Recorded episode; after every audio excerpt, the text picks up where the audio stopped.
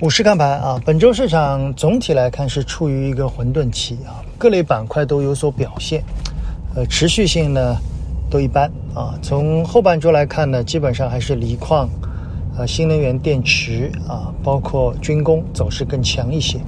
呃，价值类的品种呢，有部分的啊，最近的走势开始有点突围，其中的机械是比较明显的。从我们的角度来看，我认为市场在经历了七月末的震荡以后。总体市场的格局应该是有变化的，资金也会重新的分配，但这需要一个时间啊。由于大家的抱团很紧，所以未来的整个风格会有一些偏移的过程，需要一段时间啊。我们建议大家观察到八月下旬，在这段时间里面，中报是最重要的啊。所以如果你的企业的中报已出，那么你可以做评估；如果你的企业中报未出，那么如果你确定它的公司还不错，那可以等待中报啊。这是我们整体的观点。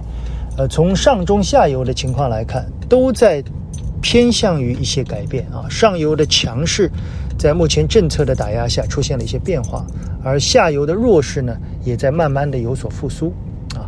呃，在这个过程里面，有两类板块相对的偏弱，一个就是白酒，一个就是医药啊。这里面呢有很多的原因啊，主要是因为一个是政策性，一个是高估值，甚至剩下的呢就是资金在。明显的做出卖出啊，所以这两个板块适当的谨慎一些。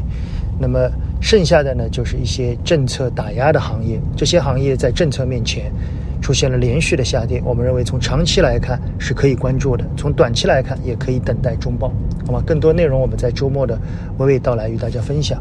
最近医药股跌了很多，很多人让我去聊一聊啊，我医药本身不是很熟，所以我们到时候可能会摘几篇我认为还不错的研报跟大家做一个分析。仅供参考，谢谢大家。